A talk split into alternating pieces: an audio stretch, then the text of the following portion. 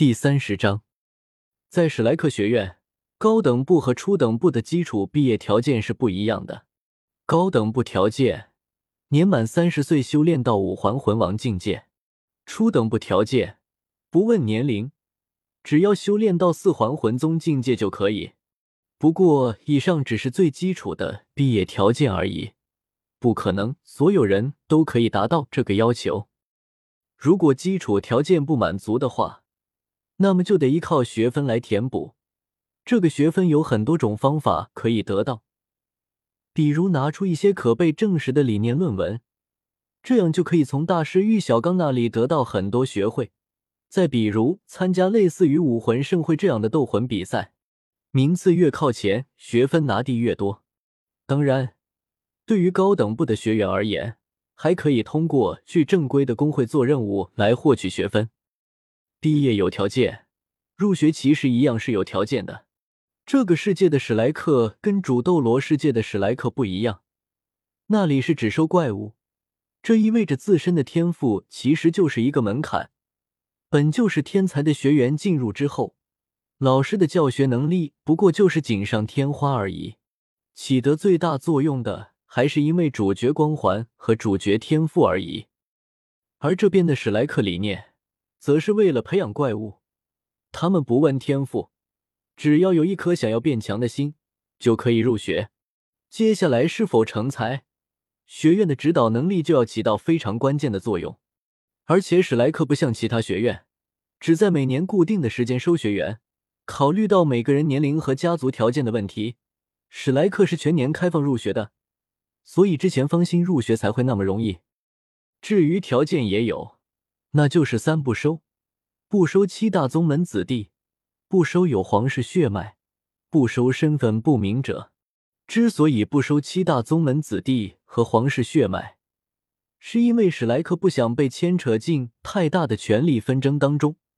当然，大多数情况下，这些大势力都是内部修炼，也不会依靠外人。不收身份不明者，则是为了避免被人陷害。在这件事情上，史莱克吃过亏。这些并不是明面上的硬性门槛，多少还是会根据实际情况做实际的安排。就比如现在走进史莱克招生处的唐舞，当这里的工作人员看到他送上来的推荐信时，震惊的半天都说不上话来。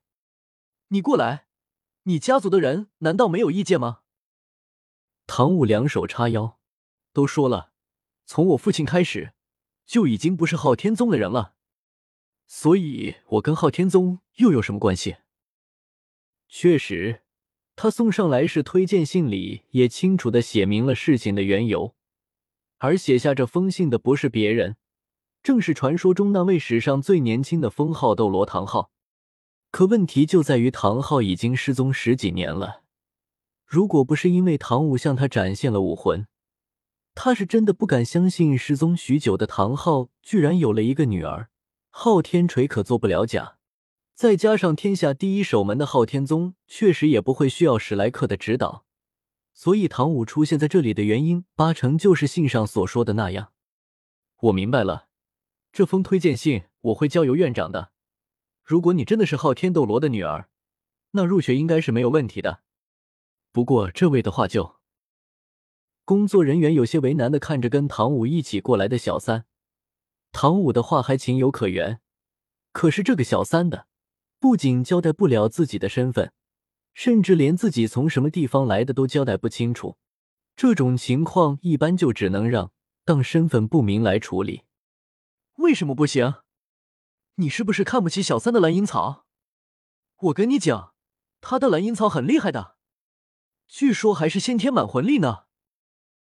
当得知小三无法入学，唐武满脸不解的质问起来：“哎，跟武魂没有关系，即便是非武魂，我们史莱克学院也是收的。但是身份不明者实在是……身份不明又怎么了？我可以担保，哦不，我可以让我爸爸的名誉担保，小三是个好人，之前还救过我的呢。我不管，如果小三入不了学，那我也不入了。”反正我从一开始就反对爸爸让我过来的。对方一脸苦笑，你就这么拿你父亲的名誉担保，就不问问他是怎么想的吗？不过话虽然如此，他也不能让唐舞因为这个不入学了。万一他真的是昊天斗罗的女儿，那么史莱克八成要吃不了兜着走。要不这样吧，我正好需要把你的推荐信送去院长那里，到时候顺便把他的事情也告诉院长，在结果出来前。我给你们安排免费的住处，先休息一晚，如何？小三，你觉得怎么样？小三依然摆着个脸，无视着唐舞的问话，走到这个工作人员的面前。我想问一下，假面骑士是不是在这里？对方一愣，那位都已经有名到有人登门拜访了吗？假面骑士的话，现在确实在我们学院，不过他严格来说只是我们的贵客。并不是本院之人，没关系，只要知道他在这里就行。说完，头也不回地就离开了。哎，你等等我啊！唐舞从工作人员那里拿到了住所的钥匙后，慌忙的从后面追了出来。你到这里来，难道不是为了入学的吗？如果假面骑士是这里的人的话，那我确实考虑要入学。为什么啊？那个假面骑士是什么人啊？我也不知道，但我觉得他的身上有我想要的东西，所以我一路追着他过来的。如果不是因为中途遇上你，我可能早就来了。你什么意思嘛？怎么还怪起我来了？唐舞嘟着嘴，十分不满的说道。到了他们住的地方，看到房间之后，唐舞的脸立刻红了起来。那位工作人员居然给他们俩安排了一个大床房。我我先声明啊，晚上的时候你睡地上，我睡床上，你听到我说话了没有？见小三似乎在偷听着隔壁房间里的声响，唐舞似乎想到了什么，一脸羞红的推着他，小声的说道：“你怎么可以偷听别人的？”嘘。看样子似乎不是偷听那些事情，于是唐舞也把耳朵贴了上去。索托城那里出了一个不露脸面的神秘家伙，这两天闹地挺厉害的。听说了，据说一直在帮当地的民众处理着一些不良团体，而且后面被治安队抓起来的几个，还一直说什么是假面骑士袭击的他们。又是一个假面骑士，会不会跟学院里的那个有关系啊？谁知道呢？不过那些不良势力也不全是捏捏的，我估计这个神秘人接下来应该不太顺利了。就是啊，为什么他不找人组队，非得要一个人？我估计那些势力接下来肯定会请实力强大的魂师坐镇。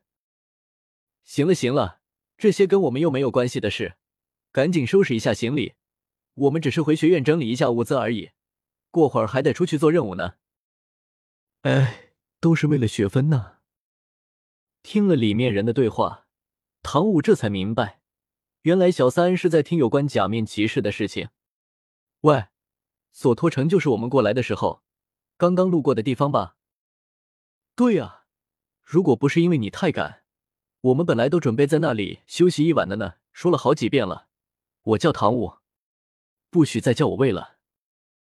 小吴姐，哎。怎么又这么突然？神，什么事？小三渐渐靠近，满脸真诚的说道：“能不能再借我点钱？”索托城的斧头帮是一个常年盘踞在索托城的暗黑组织，因为明面上还把持着城里的一些灰色生意，所以黑白两道均有势力。让治安队最头疼的，倒不是他们的实力在不良团体里最强，而是因为他们的行事风格不仅狠辣。而且不留证据，明明就知道是他们犯事，但就是拿他们没有办法。最猖狂的是，这个斧头帮每天一到夜晚，他们都会集结全城的小弟，在城中广场上跳斧头舞。数百个手拿斧头的正装黑帽人，在广场上伴随着音乐整齐的扭动着，不仅让城中百姓胆战心惊，治安队都不敢上前打扰。而且人家就只是跳舞，你过去也没用。所有的人都是敢怒不敢言。一曲完毕，所有人都整齐的高举着手里的斧头。就在这时，一名小弟从外赶了过来：“老大，城南的砍刀帮也被那个假面骑士给灭了。”斧头帮老大给予三十四级魂尊，武魂铁手斧。作为魂师而言，实力确实不强，但是他黑白两道的生意做地风生水起，因此反而收拢了一些实力不低的魂师作为手下。听到小弟的汇报后，给予缓缓的放下手里斧头，速度倒是挺快的，真的感谢这位叫假面骑士的家伙，倒是帮我处理了不太好出手的对手。可是老大，这个假面骑士的会不会也找我们啊？来嘛！正好，我给予最欣赏的就是这样的汉子，找个机会把他收入麾下，不是更好？小弟有些犹豫的问道：“可是我们会不会也被？”给予笑眯眯的看着这个小弟：“你觉得我是因为实力不足才没对那些帮派出手的吗？”“不不不，不敢。”给予拍了拍他的肩膀，吓得他身体都软了下来。如果这个叫假面骑士的家伙识相，那么他就会跟兄弟一样，跟着我吃香喝了。如果不识相，Build，葡萄突然响起的声音打断了他的说话。众人循着声音望去，只见广场外的半空中出现在一颗很像葡萄的东西，而且它正在向他们接近着。刚刚那个小弟一脸惊恐的指着那个葡萄说道：“老大，就是他。”之前传闻里也说过，那个假面骑士就是从一个大葡萄里钻出来的。给予眉头皱了起来，大手一挥，众人连忙让开一条道，这才让他看清有一个娇小的身影正在向他们走来。那这颗大葡萄就静静的悬在对方的头顶，跟着一起移动，而且仔细一看，对方的手里还握着一个发着光的东西。因为是夜晚。灯光不足以让人看清对方的容貌，于是急于喊道：“你就假面骑士？最近的城里的黑帮就是你灭的？嘿，有点东西嘛？怎么样？有没有兴趣跟着我？”对方没有说话，继续在向他们靠近着，同时还将手里发光的东西放在腰前。Lock on，锁定，枪，枪，枪。这时，身影终于走到了他们众人的面前。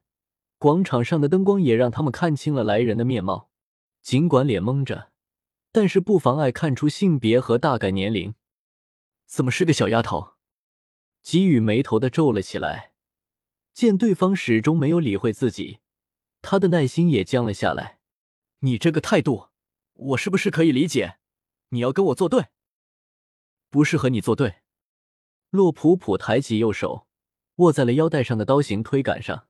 假面骑士是一切罪恶的敌人，斧头帮，这里不是属于你们的舞台。我以假面骑士的名义驱逐你们。